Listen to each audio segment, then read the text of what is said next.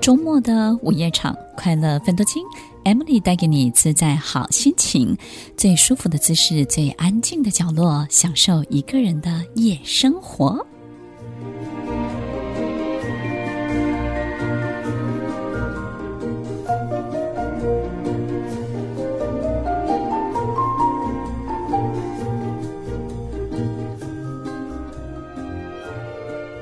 欢迎收听《快乐分多精》，我是 Emily，在每周六晚间八点到十点，与您在空中共度美好的时光。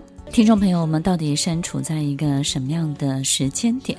我们有没有发现，在我们身边的人，其实都变得不太一样了？如果我们只拘泥在自己熟悉习惯的一切，我们就会对这一批新的世代、新的人们手足无措。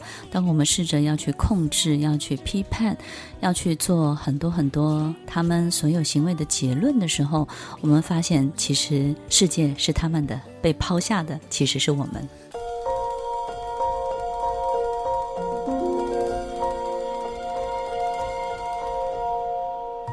欢迎收听《快乐分多金》，我是 Emily，在每周六晚间八点到十点，与您在空中共度美好的时光。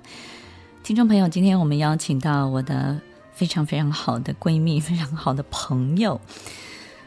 那么，在跟他许多的谈话当中呢，其实我们最近聊到了非常非常多在我们身边出现的特殊人种。那这些特殊人种呢，其实带给我们身心很大的变化。跟颠覆了我们过去很多对人的许多的想法。我想，我和他的工作呢，都是在面对人、面对人群，跟面对人背后所有一切的故事。但是呢，在经历这个过程当中呢，我们自己在这群特殊人种新兴的世代当中呢，也学习到许多完全不同的视角来看待生命这件事情。那我们先欢迎我的好朋友 Lilian 老师廖雪煌廖老师。嗯、呃，各位快乐分多金的听众朋友们，大家晚安，我是 Lilian。那 Lilian，因为自己在面对这些人。你你觉得他们最可爱的地方是什么？听众可能朋友可能不知道我们在讲的哪一群人，他可能讲的是青少年啊，到底是小朋友，还是自己的孩子，还是说这个职场的新世代，或是新鲜人？其实都不是，他是很跨越所有年纪的，对不对？那这群人，他其实，在你生活的周围，通常他们都对你而言扮演了什么样的角色呢？哎，这些人其实都很特别哈，不管是在生活上啊，或者是工作上面。我有遇到的，其实是我发现他们最有趣的一件事情是，呃，没有我们以前想象的那些逻辑，就是，呃，我们好像以前学习到的一些道理啊、框架啦，或是逻辑，好像对他们来讲都没有太大的一个效果。就是说，我们可能会用我们以前理解的方式去跟他们对答，呃，比如说有些小朋友，那他们在说话的时候，我觉得好声音比较大声。那我们以前就会觉得你们这样就是争吵，嗯嗯，那可不可以就是好好的说话？但是我后来发现很很好玩，他们就会跟我说，嗯，你我们现在没有在吵架，我们在用我们的方式沟通。啊嗯，我也遇过，就是说，呃，就我们是我们其实非常习惯解决问题的人，对不对？就就会很想要去解决问题，对，了解发生什么事，对，然后呢，想办法把。这个问题给解决掉，但是其实，在这个过程当中，你发现他完全不答应你的东西。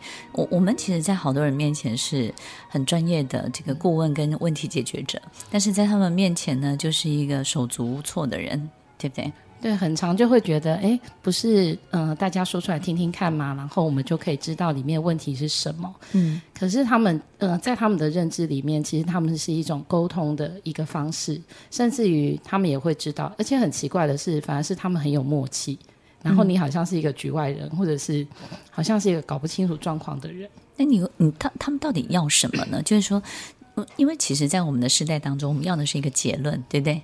好，或者是说呢，我们希望我们的生活里面呢，是很多人是被安抚的，但是他们要什么呢？好像在我们以前的那个时代里面，我们好像习惯被就是讨好，因为这样我们会变得生活变得很简单。对，但对他们来讲，讨好这件事好像没有用。嗯，就他会觉得我们要解决事情。哎，我觉得你刚刚讲到一个重点，其实我发现啊，我们这个时代的人在经历任何一种困难的时候，为的就是求以后生活简单一点，或者轻松一点，不管是财务的自由，或是各个方面。职场或者是事业、家庭上面的这些问题，我们要的就是能不能过得快活一点、轻松一点，然后不要烦恼那么多，然后简单一点，对不对？但他们要的不是这个。就我们以前好像会觉得有些事情我们可以退让，或者是说我们可以忍耐一阵子之后，其实我们之后就海阔天空。嗯嗯嗯。可是现在的这个时代，我发现他们其实觉得那个海阔天空对他们来讲是没有吸引力的。嗯嗯。所以他们要要追求的是什么？嗯，他们要追求的是当下。那个当下的的什么呢？那个当下他的感受，比如说他当下的感受是被理解的，或者是说他自己的想法是有被听见的。对，在每一个当下，他们都非常的在乎。对对对，我我我最近呢听了你的话，解决的一个问题，我觉得是很有趣的，就是说，比如说有一个人呢，他跟你讲他有多痛苦的时候，以前我的解决方法就是说，哎，其实你没有那么痛苦啊，你已经拥有比别人更多的东西，其实你拥有很多的自由，而且你得到了什么？跟你同样年龄的人，其实你已经超越了什么？以前我都用这个完全摆平不了，但是呢。昨天我用了一个方法，我觉得太棒了。嗯、就说他他很痛苦，对，然后我就说哇，你这么痛苦也只能对我说，因为只有我能够理解你的痛苦，你谁都不能讲。那我也只能够让你这样跟我说。那你说了，我跟你一样痛苦，这样我就会觉得至少我们两个一起苦。非常有用，非常有那种感同身受的感觉，非常有用，非常有用。事实上，没有没有需要。那听众朋友，这是这是莉莉老师教我的，为什么？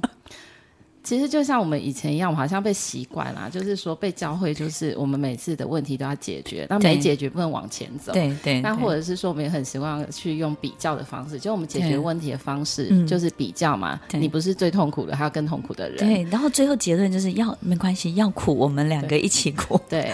他需要感感同身受，或者是他需要有人跟知道他的感觉。那你知道他马上接什么？他说：“其实也没那么苦啦。”他马上接着说：“哎，其实我们还好，真的，其实我们快乐的时间比较多，对，他就好了，对不对？对，完全就好了。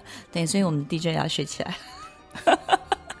OK，这个是一个很有意思的过程，就是有没有可能在我们这个时代，其实过去呢是被暗示要隐藏感受的，对，并且要消除感受的。你的所有的感受是不对的，你不应该有这么多的感受，你不应该有这么多的这种多余的感觉，因为这些多余的感觉就会被解释成。”叫做情绪问题，对对不对？你你有太高涨的情绪，你这样是不对的。可是事实上，他们也没有要发脾气，他们事实上就是在一个东西上面一直转，因为他一直觉得你都没有理解他的心情，对不对？是啊，就是那个过程。对，就是我们好像。嗯以前会被教会，就是比如说在职场上面，我们可能不要有自己的情绪，然后有情绪是不对，就把工作做完。对。可是其实你现在越来越发现，其实他们也不是为了要发泄情绪，嗯、而是他可能在一个事情上面的做法、想法、看法上面不同。对。但他们需要被被理解，就是为什么他想要用这样的一个方式。嗯。那被理解了之后，如果他觉得。哎，他真的有欠缺一些考虑的时候。对，其实我发现啊，他们调整的速度很快，速度非常快，而且就是一秒钟的时间，真的是太快太快了。马上就是脑筋的那个回路就会就好了，然后突然变成正常人一样。对，我现在大概有抓到一种诀窍，但是呢，后来我发现你你也不能随便下结论。比如说，他他告诉你他很很难过，他很悲伤。然后我们不能够很简单的只告诉他说：“我知道，我当然知道你很难过啊，我当然知道你很悲伤啊，因为本来就会悲伤，本来就会难过，谁不悲伤，谁不难过呢？全世界比你 更悲伤的人多的是，比你更难过的人多的是。我以前以为这个叫做同理。”我以前以为这样的回答叫做理解，我现在有对于理解这件事情有了不同的解释了。我现在发现，就是当刚刚告诉你悲伤、难过的时候，你要告诉他的就是说：我看到你悲伤，我比你更悲伤；看到你难过，我怎么会快乐的起来？如果你你不好好照顾自己，我就把我的药都丢到垃圾桶。对，这这个是会不会太戏剧化了？没有，我觉得他们是有需要被关注，就是说需要被关注，因为其实，呃，我发现我们以前告诉他说，哎，还有别人比你更怎么样，更怎么样。可是，在他们的也许啦，哈，在他们的想法上面，会觉得说那人是谁，我不认识。对，然后我也不知道他们在难过什么，但我知道我，我知道我自己的状况是什么。对，但他们的确也不是随随便便会表露情绪，哎，就是你会发现他会对特定的对象，对。就是说，我觉得当他找到这个特定的对象的时候，他有了高度的信任跟放心了之后，甚至他很爱这个人的时候，其实他就会把这个部分表露无遗。但我发现，在表露之后呢，你会感觉他有一个东西，就是他对于爱的渴求这件事情是非常非常巨大的。那当然，这个世界上为什么说是特定的人，能够给他们爱的人不多。给他们他们需要的爱的，如果如果有很多的爱是他不需要的，他其实也不会表露这些东西，对不对？嗯，对，就是基本上来讲，他们要的爱很巨大，可是呢，嗯、我会发现对象还有他的感受，还有他跟你建立了什么样子的一个情感，对，我觉得这好像比较是他们能够去真实的展现自己的一个很重要的一个一个原因。对，那甚至于他会因为这样，就是可能这个对象或者是这件事情，这个氛围都对了，嗯，嗯，所以他的他的 talent 会会被发挥的更好。就是就是你会感觉他转身就是在你面前呢，当然就是一个一个你完全束手无策的一个人，但是转身之后呢，哇，变成一个非常非常有力量的人。Okay? 对，他们其实有两个好好悬殊的这个、嗯、这个形象。对不对？很这个样子，对，很极端。嗯，就他会在你面前表现出他的脆弱或者是伤心，可是他转身以后，他好像觉得他可以，他可以保护你，甚至于他可以做得更好。对对对对，在这一块的情绪，或者是在这一块被认同了之后，所以他们也没有太多的中间值，对不对？嗯，没有什么。我我们我觉得我们比较像是有很多中间值的。对，我们这个时代其实是真的非常折中，嗯、然后非常的中庸，对，对不对？对。然后非常的就是各个方面的顾全的非常的好，嗯、所以基本上呢，我们就会希望所有的每一条线都可以做到八十分、九十分，值得交代。但是对他们而言呢，可能一百条线只要有一条是超过五百、超过一万分的，对，就可以支撑他们这一辈子了。对，因为它不需要这么多条线。对对对，我们到底在干嘛？嗯，我们我们在做一个桥梁吧。我好像是一个桥梁的时代。OK，听众朋友，其实我们刚刚在讨论的这群人呢，生活在我们的周围，而且比例越来越高。他们可能是我们职场的新鲜人，也可能是你家里的令你头痛的青少年，也可能是在班班上或者是在我们周围呢，有一群独特思想，而且呢，某个部分相当依赖你，但是行为行动上又相当独立的人。他们的某一些极端的表现呢，让我们手足无措，也让我们。知道他们很好，但是又很难搞。到底怎么了？这个世界怎么会出现一群这样的人？他们要带给这个世界什么样的改变呢？听完今天的节目后，大家可以在 YouTube、FB 搜寻 Emily 老师的快乐分多金，就可以找到更多与 Emily 老师相关的讯息。在各大 Podcast 的平台，Apple Podcast、KKBox、Google Podcast、SoundOn、Spotify、Castbox，搜寻 Emily 老师都可以找到节目哦。欢迎大家分享，也期待收到您的留言和提问。Emily 老师的快乐分多金，我们下次见，拜拜。